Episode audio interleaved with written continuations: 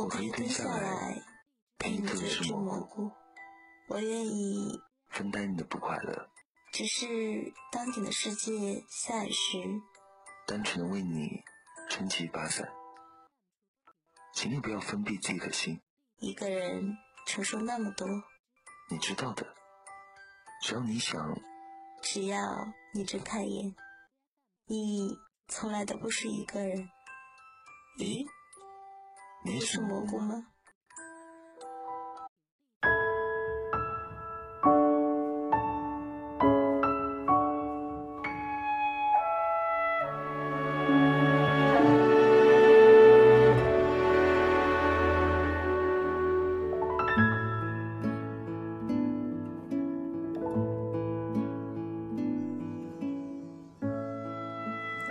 在我六岁时，曾经在一本描写原始森林、名为《大自然里的真实故事》的书里，看过一幅蔚为壮观的插画。图上画的是一只巨蟒正在吞食一只野兽，下面就是那幅图画的临本。在这本书中写道：巨蟒把它们的猎物囫囵吞下。不加咀嚼之后，他们就不能再动弹了，在长达六个月的睡眠中进行消化。当时我对丛林中的冒险奇遇想了很多，并且我用一支彩色的铅笔画画出了我的第一幅图画，即本人的第一号绘画作品。它看上去是这样的。我把我的这幅杰作拿给大人看，还问他们这幅画是否让他们感到害怕。但他们回答道：“害怕？一顶帽子有什么好怕的？”我画的不是一顶帽子，而是一条正在消化着大象的巨蟒。但是由于大人们看不懂，我又画了一张。我把巨蟒肚子里面的情况画了出来，这样大人们就能看得清楚明白。他们总是对事情多加解释。本人的第二号绘画作品是这样的。这一次，大人们的反应是劝我不要再画蟒蛇了。不管是画的的内里还是外观，还要把精力投入到学习地理、历史、算术和语法中去。正因如此，我在六岁那年放弃了画家这一崇高的职业。我的第一号和第二号绘画作品的失败，让我心灰意冷。大人们。自己什么也弄不懂，还总是让孩子们一直给他们解释，这真烦人。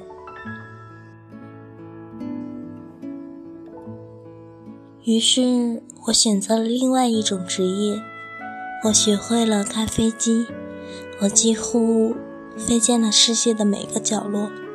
说实在的，地理的确对我帮助很大，我一眼。就能找到中国与美国亚利桑那州的不同之处。如果在夜间迷失了航向，此类知识很有用的。在我一生中，我大量接触过很多一心只关注重要事件的人。我在大人们之间生活了很久，我近距离的、深入的观察过他们，但这。并没有使我对他们看法有多大的改善。每当我遇到一个我看来头脑还算清楚的大人时，我就拿出我一直保存着的第一号绘画作品来给他看，在他身上做测验。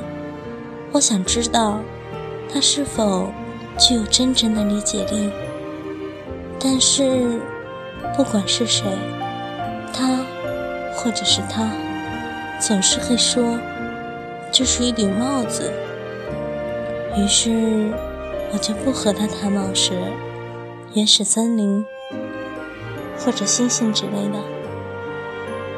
我会把自己降到他那个水平，跟他谈桥牌、高尔夫球、政治、领带，诸如此类的事情。这样，这位大人就会很高兴的接受我这样一个通情达理的人。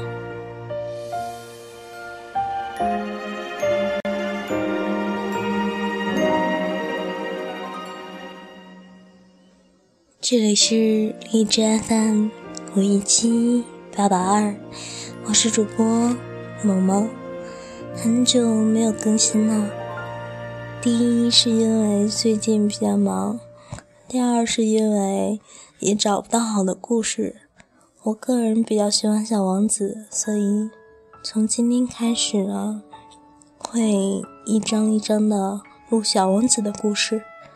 如果你也喜欢的话，就在下方评论，让我看到吧。希望我的小故事能够继续温暖你。晚安。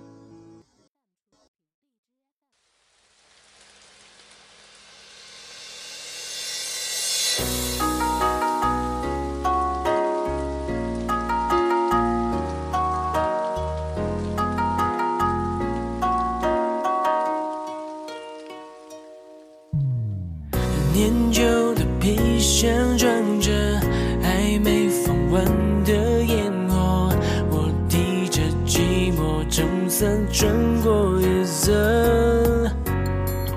悲伤湿透了领口，别说破，借当作没雨曾来过，雨滴下鼓坠落，剩下路。却不能。